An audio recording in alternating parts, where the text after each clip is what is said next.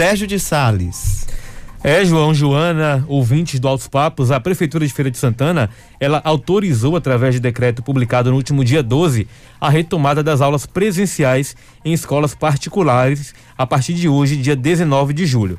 De acordo com a Prefeitura, estas aulas elas poderão ser realizadas em formato híbrido, híbrido, ou seja, com aulas presenciais e aulas online.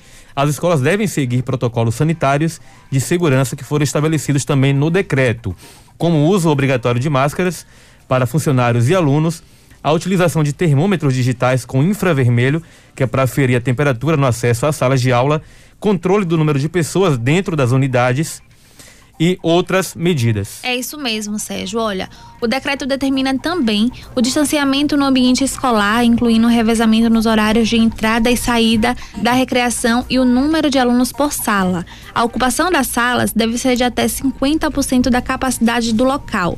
Ainda de acordo com o decreto da Prefeitura, as instituições devem manter a higienização e a manutenção dos ambientes ao final das atividades presenciais e as aulas devem ser ministradas em espaços ventilados, com janelas e portas abertas. As atividades físicas coletivas, por enquanto, estão proibidas. E assim como eu falei antes do nosso intervalo comercial, a gente vai bater um papo sobre esse retorno às atividades de classe no formato híbrido com Joseneide Bezerra, que é psicóloga especializada em neuropsicologia, e com, e com Camila Bahia, que é psicopedagoga institucional, ambas do Colégio Santo Antônio.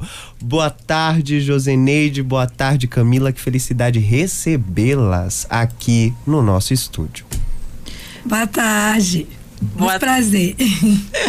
boa tarde, Chua. Boa tarde, caros ouvintes. vamos que vamos, né? Prazer nosso recebê-las aqui, tá? Olha, é, a gente vai conduzir esse, esse assunto com, com vocês que estão aqui no estúdio. Começou hoje, né? Tá autorizado a partir de hoje o, a, o funcionamento em formato híbrido, como o Joana explicou, das atividades é, na rede particular de ensino. Como é que tá esse início? Bom, vamos lá, né?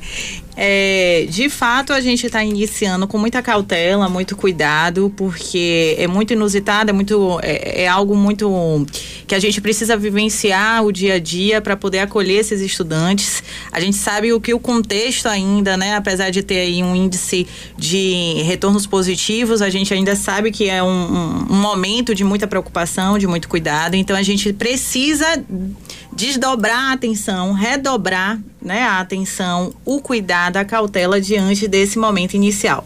Então, por conta disso, estamos recebendo os estudantes né, de forma gradativa, fazendo um acolhimento socioemocional, que Josi vai poder falar um pouco bem melhor do que eu, e recebendo esses estudantes para que eles possam ter o contato com essa escola, para que eles possam é, se ambientalizar né, com aquele espaço qual né, foi distanciado por conta da pandemia e os professores também se organizando na nova proposta pedagógica desse ensino híbrido. E, e, essa é uma estratégia especificamente do Colégio Santo Antônio. Nesse momento não está tendo aula presencial ainda. Não, não, nós não estamos com aula presencial. Essa semana é semana de acolhimento. Nós vamos iniciar de forma gradativa a partir da próxima semana, né, recebendo esses estudantes para a sala de aula presencial, com a presença do professor. Nesse Isso. momento, estamos recebendo os estudantes na escola de forma agendada individualmente, porque já faz parte, inclusive, do protocolo socioemocional. Nós temos três protocolos para cumprir, na verdade: o protocolo sanitário, o protocolo socioemocional e o, pro, o protocolo pedagógico. Então, Exato. a escola, né, para ter o retorno realmente dentro dos padrões, ela tem que cumprir todos esses três protocolos. O, proto, o protocolo sanitário a gente já conhece, né? Porque uhum, a gente, isso sim. vem sendo discutido há muito tempo. Certo. O protocolo emocional, qual é o impacto dele para o aprendizado do aluno?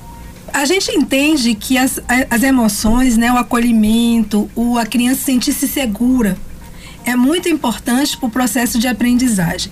Por que, que esse protocolo, esse protocolo socioemocional, ele está, na verdade, dentro da BNCC? Porque a BNCC hoje já preconiza né, as competências socioemocionais.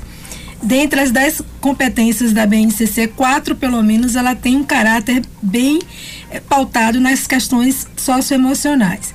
Então esse acolhimento visa justamente isso, né? Trazer para essa criança que vai estar, criança ou adolescente, que estarão retornando, né, ao ambiente escolar, é, o maior conforto emocional possível. Por isso, como, Mila, como Camila colocou, né? Essa primeira semana, o que está acontecendo? Está tendo um atendimento individual, onde a criança, de forma agendada, está indo à escola para ter um contato é, pessoal com o professor, porque esse contato estava sendo sempre remoto, né, pelas aulas remotas. Sim. Ela vai também, nesse momento, é, visitar a escola, os, ou revisitar espaços. os espaços da escola, né? Pela essa questão do, dessa ambientação, porque a gente entende, principalmente para os menores, né? Que o conhecimento do espaço, o contato, o vínculo que se constrói é a base da segurança emocional. E a segurança emocional é imprescindível para que haja, na verdade, o processo de aprendizagem. Então a gente Exatamente. entende que isso é muito importante, né? Trazer essa criança para esse espaço, para esse contato, antes de, de fato, iniciarem as aulas presenciais, semi, no caso no modelo semipresencial, porque vai ser escalonado, né? Semana sim, sim semana, semana não. não.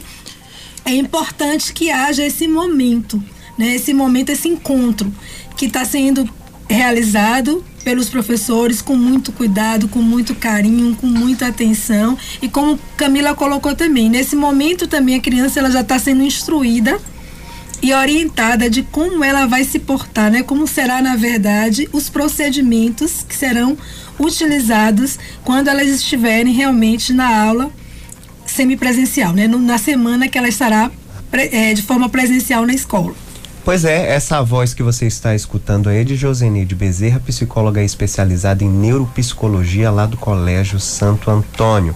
Quem também está fazendo parte desse bate-papo é a Camila Bahia, psicopedagoga institucional também do Colégio Santo Antônio. Eu sei, como a gente estava conversando aqui nos bastidores antes de voltarmos do intervalo, que vocês vêm fazendo um acompanhamento de forma remota desses estudantes, né, que estavam aí cumprindo as atividades de classe de casa com auxílio dos pais.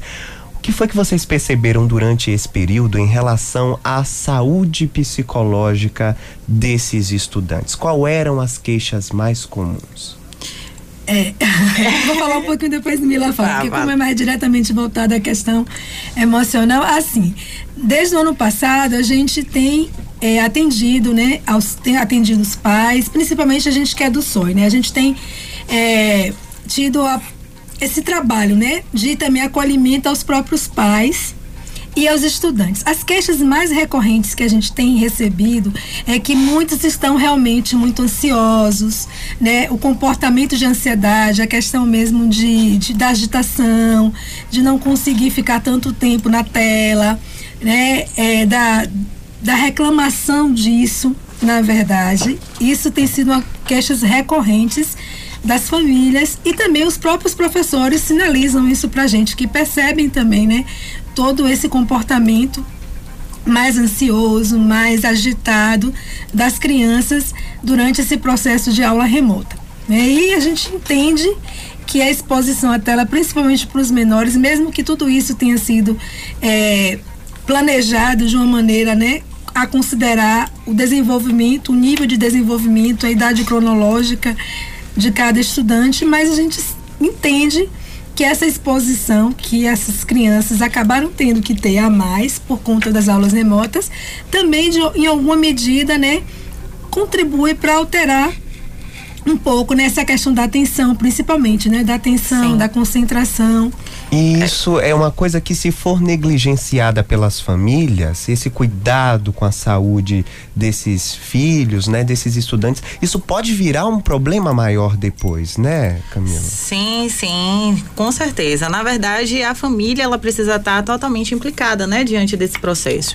A gente percebe muitas das vezes a presença, a participação e a preocupação dessa família diante desse contexto, né, dessa modalidade do inicialmente remota e agora nesse nesse nesse, nessa modalidade do ensino híbrido.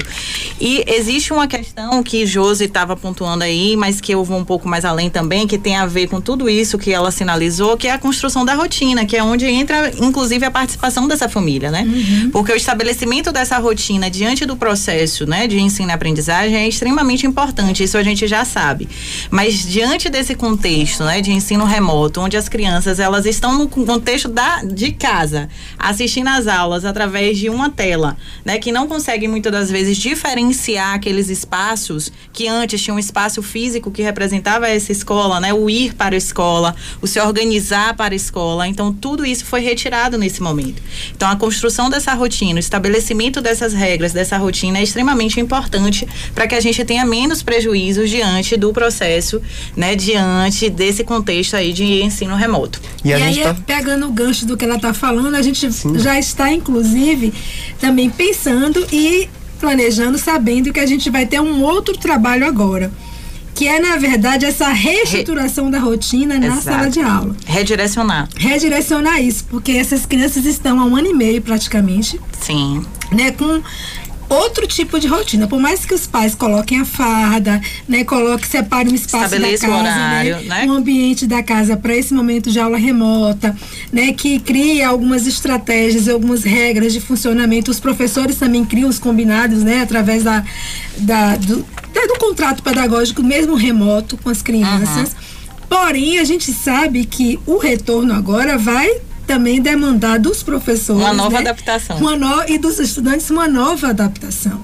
Então, esse também é um ponto né, que vai fazer parte do processo mesmo de acolhimento socioemocional. Sim. É, na verdade, a gente está aberto para realizar esse trabalho e saber que a gente vai ter aí um tempo também de construção dessa nova nova rotina. Pois é, o retorno das atividades de classe não é um assunto tão simples quando como pode parecer, não, porque a gente está habituado a discutir muito sobre a questão do alunado, né, que teve que ser submetido a uma, uma rotina diferente, a ficar em casa, a ter as interferências, mas os professores também vivenciaram isso, de ter que se adaptar a ferramentas tecnológicas, de ter que lidar com barulho em casa, com cachorro no quintal, com planejamento de conteúdo, com prender a atenção de menino e menina diante do computador. Não é fácil não, meu amigo. Sérgio de Sales quer também participar desse bate-papo. É, João, deixa eu continuar falando com, com a Camila, é, ainda sobre o ensino remoto, né? A gente sabe que muitos pais estão ainda com, com um pouco de receio de enviar os alunos para as, esco as escolas, para o retorno presencial, o, o, o híbrido, né? O que é que o Colégio Santo Antônio, voltado agora para o colégio, o que é que o Santo Antônio ele está oferecendo para continuar dando assistência a estes alunos que estão em casa e que de certa forma não podem ainda retornar à, à escola? Bom, é, o diálogo, né? Em primeiro lugar, a gente estabelece esse diálogo de, antes mesmo do, do próprio ensino remoto, a gente já tem um contato muito direto com a família, mas a gente teve que fortalecer cada vez mais esses laços diante do ensino remoto e agora, como o Josi estava falando, nessa nova adaptação, restabelecer cada vez mais, né? Então, estão sendo criados momentos de diálogo, atendimentos individualizados com os pais, não somente com os pais, mas também com os estudantes.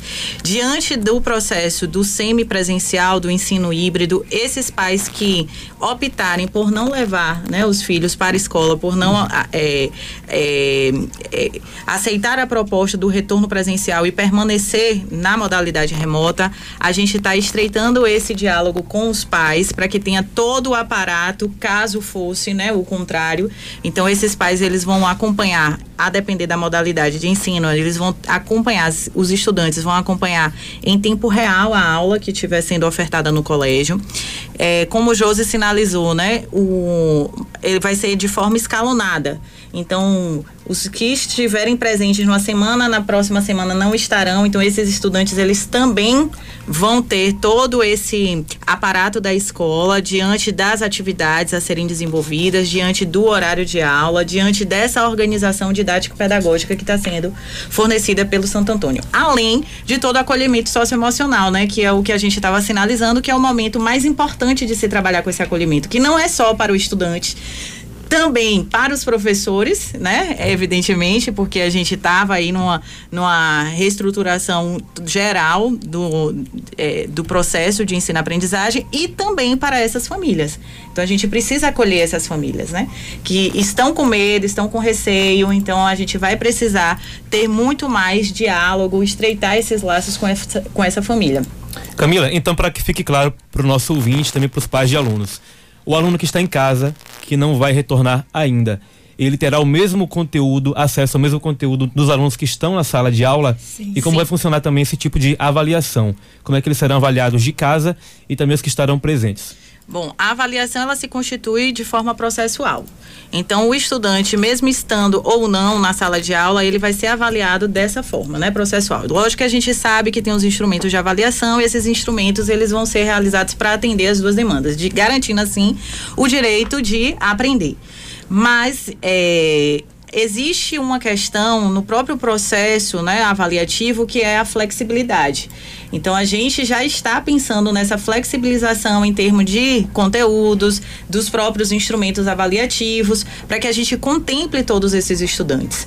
É, então, e com muita sensibilidade deste professor, né? Porque a gente sabe que o presencial ela remete a outro tipo de habilidade que no remoto ainda a gente não tem, que é o próprio olhar, né? O próprio olhar, o estar na sala de aula no presencial, a própria rotina, estabelecer esse vínculo no ambiente físico da instituição.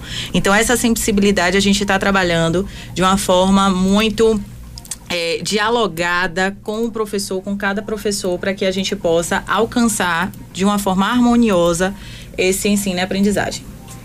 Nas séries iniciais, só complementando, a gente vai ter, além do professor, um estagiário. Justamente por isso, quando ela falou dessa aula em tempo real, né? Então o estagiário vai estar junto com o professor justamente para poder dar esse apoio para que os que estão em casa estejam também recebendo a aula simultaneamente. É isso aí, tá prestando atenção, né? Tá prestando atenção que são informações importantes que estão sendo, que estão aparecendo nesse bate-papo aqui com Joseneide Bezerra, psicóloga especializada em neuropsicologia e também com Camila Bahia, psicopedagoga institucional do Colégio Santo Antônio. A gente tá chegando ao finalzinho, ao finalzinho do nosso bate-papo e eu queria fazer uma pergunta porque é, o Colégio Santo Antônio tem essa estrutura que funciona para dar esse apoio ao professor, ao estudante. Né? Mas é importante também que os pais, inclusive pais que tenham filhos que estão em escolas que não tenham a mesma estrutura, estejam atentos para observar o comportamento dos filhos.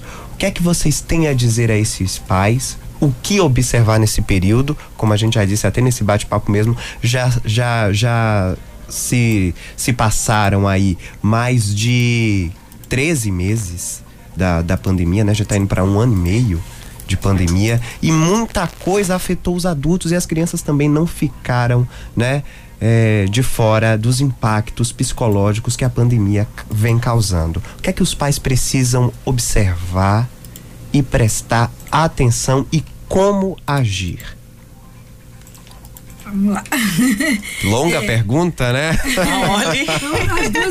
Não, não existe um manual, né? Não existe um. Eu acho que, como você colocou, o primeiro passo é observar. Exato. Né? É ficar atento às mudanças de comportamento. Né? Meu filho, vamos supor, a criança era uma criança antes da pandemia, né? no, no, no sistema educacional como era antes, né? Vamos colocar assim, antes da pandemia. Sim. A criança era atenta, não tinha problema de agitação de comportamento, não era ansiosa, é, tinha respostas bem consideradas adequadas para a idade, de repente ele começa a mudar um pouco o padrão. Começa a ficar ou mais introspectivo, ou mais agitado, ou mais demonstrando sinais de ansiedade, de apreensão, de, de, de preocupação exagerada. Né? A gente Sim. ouviu muito relatos né, durante esse processo de crianças que começaram a ficar muito preocupadas com essa questão de saúde.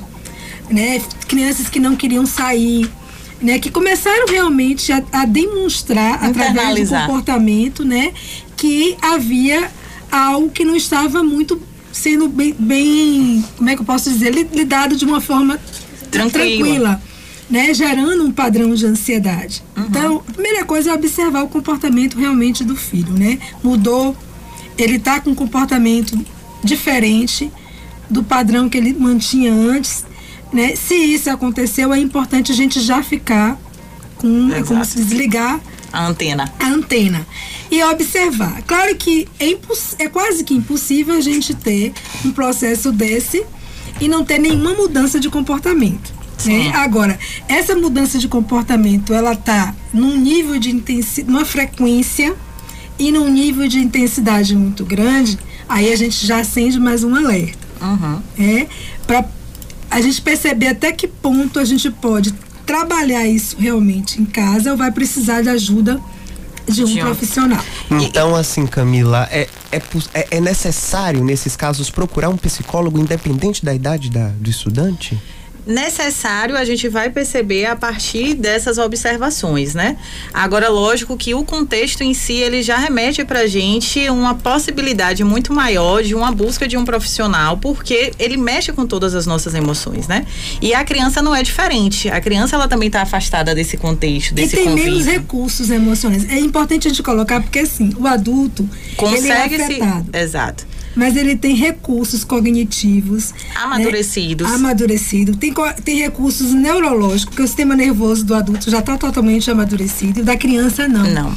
O sistema nervoso pré-frontal, que é a última parte, só se mieliniza e, se, e se está totalmente pronto no final da adolescência, início da idade adulta. Então a criança ela tem menos recursos cognitivos para lidar com é, os desafios, com as adversidades, com as mudanças, Exato. principalmente as mudanças bruscas que são impostas, né, por acontecimentos que estão fora realmente do planejamento.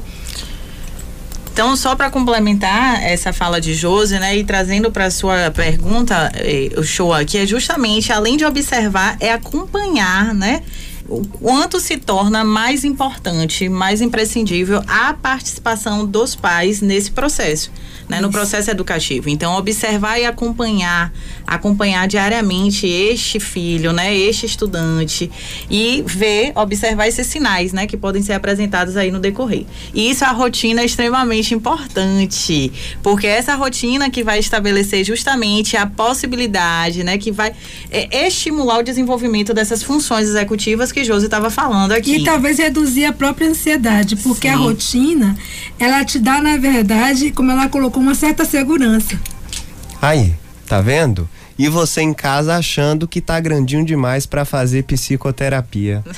E você em casa achando que é demais colocar uma criança para fazer acompanhamento psicológico, né? Aí você escuta o programa Altos Papos, ouve as palavras de uma psicóloga, Joseneide Bezerra, e da Camila Bahia, que é psicóloga pedagoga institucional do Colégio Santo Antônio e falar assim: é, eu tava errado. Que bom que deu tempo, hein? Gente, obrigado pelo bate-papo com vocês aqui hoje no nosso estúdio. Lembrando que se você quiser conferir esse bate-papo de novo, daqui a pouquinho vai estar disponível no nosso podcast nas principais plataformas de stream. É isso mesmo.